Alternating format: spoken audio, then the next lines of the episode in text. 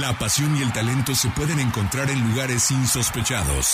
Ascenso MX, Liga Premier, Sub-20, Sub-17, TDP. Es momento de que las categorías inferiores salgan del anonimato. Aquí inicia Semillero MX, Fútbol sin reflectores. Comenzamos.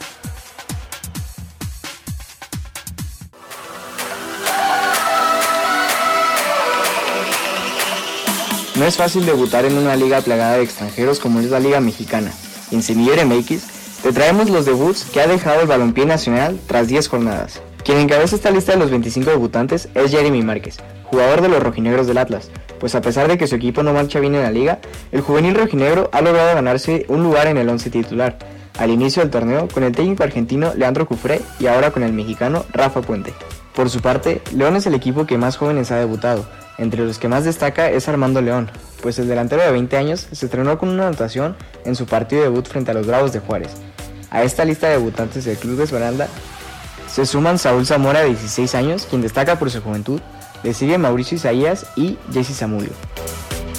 Necaxa suma tres debutantes, Raúl Sandoval, Ángel Alonso y Jesús Ochoa. El América, a pesar de ser un equipo plagado de estrellas, le ha dado oportunidad a dos jóvenes, Óscar Ortega y Román Martínez. El conjunto de Cruz Azul también se suma a esta lista de equipos que han debutado en esta clausura 2020.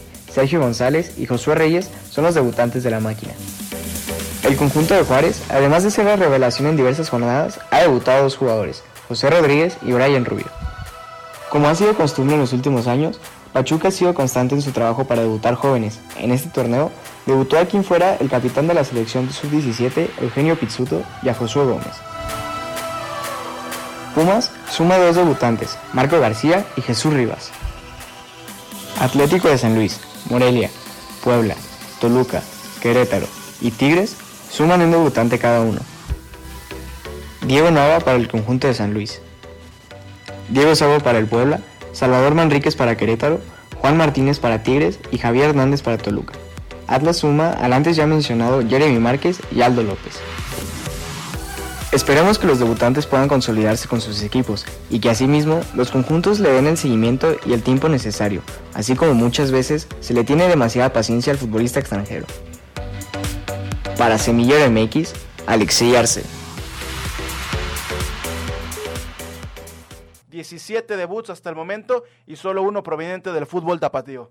Sí, lamentable que solamente en, en este torneo un, un, debut por parte del Atlas que mucho se le reconoce, ¿no? Que, que, ha sido de las mejores canteras, pero hace mucho tiempo que ha dejado de ser una buena cantera el equipo del Atlas. Yo trato de recordar algún jugador eh, canterano rojinegro que haya sido referente y el último que se me viene Alfonso González. Hubo una camada de hace unos dos torneos que, que las Chivas también se convirtió en un referente de sus fuerzas básicas, apostó por ello, debutó muchísimos jugadores en lo que viene siendo de dos años hacia acá. Ese torneo no ha sido debido a la gran cantidad de refuerzos que tiene de futbolistas procedentes de otros equipos. Eh, creo que se merma un poco la continuidad con algunos. Eh, pasan a hacer banca, a generar competencia en el primer equipo.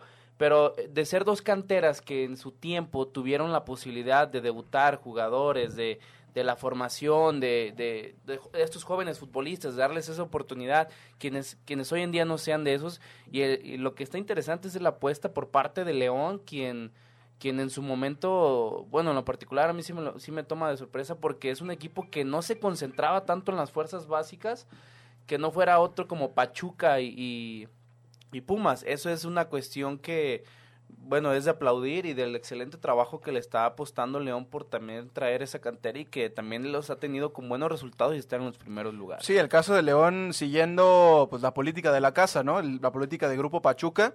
De hecho, varios de esos jugadores que debutaron por parte de León ya habían tenido un recorrido, ya sea en Premier, en TDP, con equipos del Pachuca. Entonces creo que sí, siguen la política de la casa. Y retomando el tema de los tapatíos, creo que en un fútbol tapatío y exclusivamente en el tema de la primera división, en un fútbol como el tapatío que lastimosamente para uno que vive aquí en Guadalajara se ha convertido en un fútbol mediocre en los últimos años, hay que decirlo. Este, cuando vienen los tiempos malos, que y los malos resultados que son los más en los últimos tiempos, uno escucha en la calle decir es que hay que darle la oportunidad a la cantera. Mejor que se equivoquen los canteranos, mejor que se equivoquen los jóvenes, a que se, a que se equivoque el extranjero por parte de Atlas o que se equivoque el mexicano que vino por muchos millones al, al equipo del Guadalajara. Pero creo que aquí habría que verla, aquí habría que abrir la, la pregunta de si es cantidad o calidad, porque creo que por el tema de jugadores canteranos no ha quedado. Hay que verlo en los dos equipos. Hoy Atlas juega eh, con un Ismael Gobea, hoy juega con un Cardona, hoy juega con un Saldívar, pero creo que hasta el momento los, los canteranos no han respondido en Atlas. También eh, por ahí mencionabas al Arturo González, podremos hablar torneos más atrás de Martín Barragán, pero ninguno dio por lo menos el ancho eh, en el tema Atlas. En Guadalajara hemos visto pasar cantidad de, cantidad de canteranos en los últimos torneos. Hoy se juega con el Tiba Sepúlveda, hoy se juega con, con Beltrán, que eh, Beltrán ni siquiera es un jugador totalmente formado en la cantera del Guadalajara, tiene paso por, por las inferiores del Atlante, pero tú diste nombres, han pasado los Cristian Álvarez, han pasado los Saldívar, han pasado eh, el Chino Huerta y todos los jugadores que no han dado el ancho en el Guadalajara terminan deambulando en el ascenso MX o en algún, los que tienen mayor fortuna en algunos equipos de la primera división. Pero creo que el tema es la pregunta entre calidad o cantidad, porque creo que la oportunidad se le ha dado a los jugadores tanto en Atlas como en Guadalajara. Chivas tiene seis. Chivas está jugando con seis, o bueno, al menos el último partido salió con seis canteranos, Tuño Rodríguez, Miguel Ponce, el Chapo Sánchez, Tiva Sepúlveda, eh, Fernando Beltrán y José Juan Macías. Y Atlas está jugando con cinco. ¿No? Entonces, creo que no es tanto pasa, eh, no pasa por la cantidad. Creo que algo pasa al momento de dar el brinco. No sé si es por el jugador, pero porque calidad hay, porque cuando estás compitiendo o cuando los muchachos están compitiendo contra jugadores de su mismo nivel, de su categoría, destacan y brillan y ya lo vemos en selecciones, todas las selecciones están copadas de jugadores de la cantera. Entonces, ¿qué está pasando para que en el, al momento de dar el salto no se vea esa, esa calidad reflejada? Tal vez este torneo no ha, no ha habido nuevos nombres de acuerdo, no lo dice tanto tal así la estadística, no hay nuevos nombres, pero los que están, pues varios de ellos ya tienen algunos años. Me, parece que puede ser un, tema, digo, y lo dejo ahí sobre la mesa, de que hay jugadores que son para un primer equipo, que sirven para ser contundentes, y hay jugadores que simplemente no te dan como para hacer más que la banca, para que a lo mejor en los entrenamientos te dan el máximo tope, pero un momento en el que los metes al partido, llegan y muestran otro nivel. Entonces les queda grande, se va prolongando ese tiempo, el entrenador deja de tenerle la confianza porque son jugadores de entrenamiento en vez de, de un partido ya real en forma. Yo creo que va más por eso y lo hemos visto incontables veces en, equipos de Liga TDP y de la Premier, en donde los ves que son unos jugadores de una excelente calidad, un control de balón, una técnica, una, a los delanteros se anticipan muy bien, al, rematan de una manera excepcional, pero a la hora que los metes a un partido que de verdad es importante, fallan. Yo sí creo que no es un tema de cantidad, creo que es un tema de calidad. Eh, lo hemos visto en los últimos debuts, cómo nos han dado los resultados esperados, tanto en Atlas como en Guadalajara, a la hora de debutar nuevos elementos. Pero también ahí entra el tema de que hoy hay más competencia. Por ahí, décadas atrás, los jugadores llegaban solos al Atlas y al Guadalajara. Hoy no son las únicas canteras del fútbol mexicano. Hoy estamos viendo cómo la cantera de Pachuca está dando más jugadores, la histórica cantera de Pumas, cómo el América se ha convertido en el, en el productor más eficiente. Ya no vamos a decir si el mejor productor de jugadores, pero sí el productor más eficiente, por lo menos de los últimos 5 o 10 años en el fútbol mexicano. Esa es una, que creo que sí hay más competencia ahora para la cantera, porque ya también los equipos eh, de primera división tienen centros a lo largo y ancho de la República, ya no llegan solos. Por ejemplo, un caso que se me viene a la mente es el Toluca, que está debutando muchos jugadores y muchos de esos jugadores van provenientes de esta ciudad de Guadalajara. Esa es una. Y la otra también creo que los últimos debuts, tanto en Atlas como en Guadalajara, han sido víctimas también de los malos proyectos. Porque no puedes aventar a, un debutante, a un joven solo, solo, al, ruedo, solo al ruedo cuando no, cuando no está respaldado por buenos planteles, por buenos proyectos y por buenos técnicos. Sí, que para allá quería llegar, Gera. Eh, recae muchísimo la responsabilidad en los canteranos de los malos momentos que vive en su equipo y lamentablemente ya parece un caso eh, casi rutinario, ¿no? El darle un par de minutos a los jugadores y mandar, no funcionan y mandarlos a la liga de ascenso que se fogueen, al final terminan perdiéndose. Eh, no sé si recuerdan a Fernando Vázquez, un zurdo, ahorita está en Alebrijes de Oaxaca, tenía muchísimas condiciones, no funcionó un par de partidos y lo, lo, lo desaparecieron en el torneo y lo mandaron a Alebrijes. ¿Y ¿Cuántos minutos se necesita?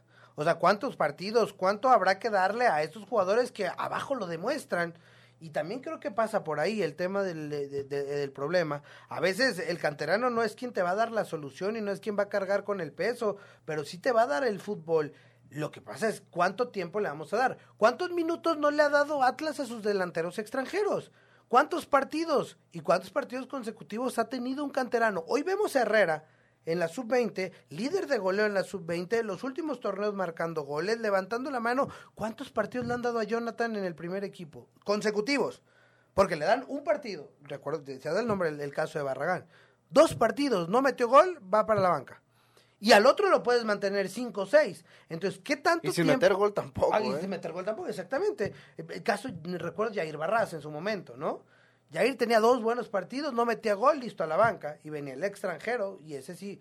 Entonces, ¿qué tanto tiempo y qué tanta oportunidad de verdad le vamos a dar? Sí, claro, estoy de acuerdo con, con, lo que mencionas, de que es presa del momento que vive el primer equipo y, y, por ahí te, te metes en, en, la presión. Pero también es momento de que también en algún momento deben de llegar a darle la posibilidad de mostrarse y continuidad. Algunos partidos, no estoy diciendo que todo el torneo, tres, cuatro, cinco partidos consecutivos. Y veremos si, si, si, ya el muchacho está para, como dice Jonathan, para algunos minutos, o como dice Alexei, para verlo, darle el tiempo suficiente de que demuestre sus cualidades, o para tomar una decisión acerca de él. Porque de repente, acá los debutamos muy grandes. Sí, el tema de los minutos, de cuánto tiempo hay que darle a un canterano para que demuestre la calidad, para que dé resultados. Y y diste nombres que se apegan a a, esas líneas. Eh, el tema de Toño Rodríguez, del Pocho Ponce, cuántas veces han ido y venido y regresado y hasta hoy, no sé después de cuántos años después, se, se establecieron como titulares del Guadalajara. JJ Macías es un claro ejemplo. ¿Fue eh, Debutó con Chivas, no lo, lo, banquearon por no tener resultados al ser el único delantero más desequilibrante, lo mandan a León, tiene una campaña espectacular con el equipo y lo regresan a Chivas. Y si pasado mañana no hace tres goles seguidos, lo van a empezar a criticar. Hoy creo que está cambiando un poquito eh, eh, esa situación, ¿no? Pero vemos a Javier Eduardo López, vemos a Fernando Beltrán, vemos a, JJ Macías, el Tiba Sepúlveda. Le diste minutos, le diste continuidad y ahí están los resultados de un jugador que, le, que recibió el espaldarazo. Y hoy es titular indiscutible. Es un jugador de nivel de selección nacional, ¿eh? Chivas ha encontrado un defensa central para los próximos 10 años, sin temor a equivocarme. Y creo que por ahí va Pepe Hernández. Creo que José Hernández era el prospecto para que fuera el nuevo portero a futuro para los rojinegros. Le dieron dos torneos por ahí, un par de actuaciones lo tiraron y le trajeron otro portero extranjero. ¿Cuántos porteros? El portero tiene que comer goles para aprender. El, eh, el delantero tiene que fallarlas abajo del arco para aprender. El central se va a equivocar en un par de marcaciones para aprender. El contención también perderá la marca, se le irán, lo expulsarán por una entrada imprudente. Le pasó a Saldívar, hoy en el caso Atlas, en, alguna, en algún partido tuvo que salir con lágrimas en los ojos del Estadio Jalisco porque le pasó. Pero hay que darles los minutos, hay que darles la oportunidad. Y con mayor razón, si los proyectos no te están dando resultados, es el momento de que puedas decirle, dale muchachos, vamos a darles la confianza y la, la oportunidad no a todos, no, no, no hablamos, o bueno, al menos yo, no digo que la sub-20 tenga que venir mañana a jugar el partido del Estadio Jalisco completa. No, pero más de algunos se merece la posibilidad y la oportunidad de poderlo demostrar, sea el partido que sea, y continuidad. Dale tres, cuatro, cinco partidos. Ya de cinco partidos te puede dar un buen parámetro de saber para qué están hechos. Mismo caso en Guadalajara. No creo que pase por el tema de que no han debutado en esta clausura 2020, creo que pasa por los últimos años y la falta de confianza en el talento local. Muchas veces no se le da también la oportunidad al mexicano o no se le dan los minutos necesarios porque se dice que cuando llega un extranjero o alguien de fuera pues es que pagamos tantos millones por él y hay que poner esos millones en la cancha. Pero el, pero el, el jugador canterano es, también es un activo del club, es un jugador que te ha costado cierto dinero, cierto tiempo. Entonces creo que también es una inversión. Hay que confiar en el talento de casa. Es un cuestión, no es un tema de calidad, es un tema de confianza y de oportunidad.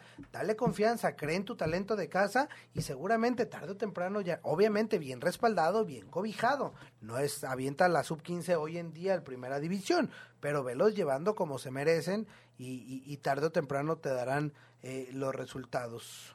Esto fue Semillero MX Radio. Hasta el siguiente miércoles. Gracias por acompañarnos. La próxima semana regresamos para seguir conduciendo el balón por las canchas de las divisiones inferiores del fútbol mexicano, aquí en Semillero MX.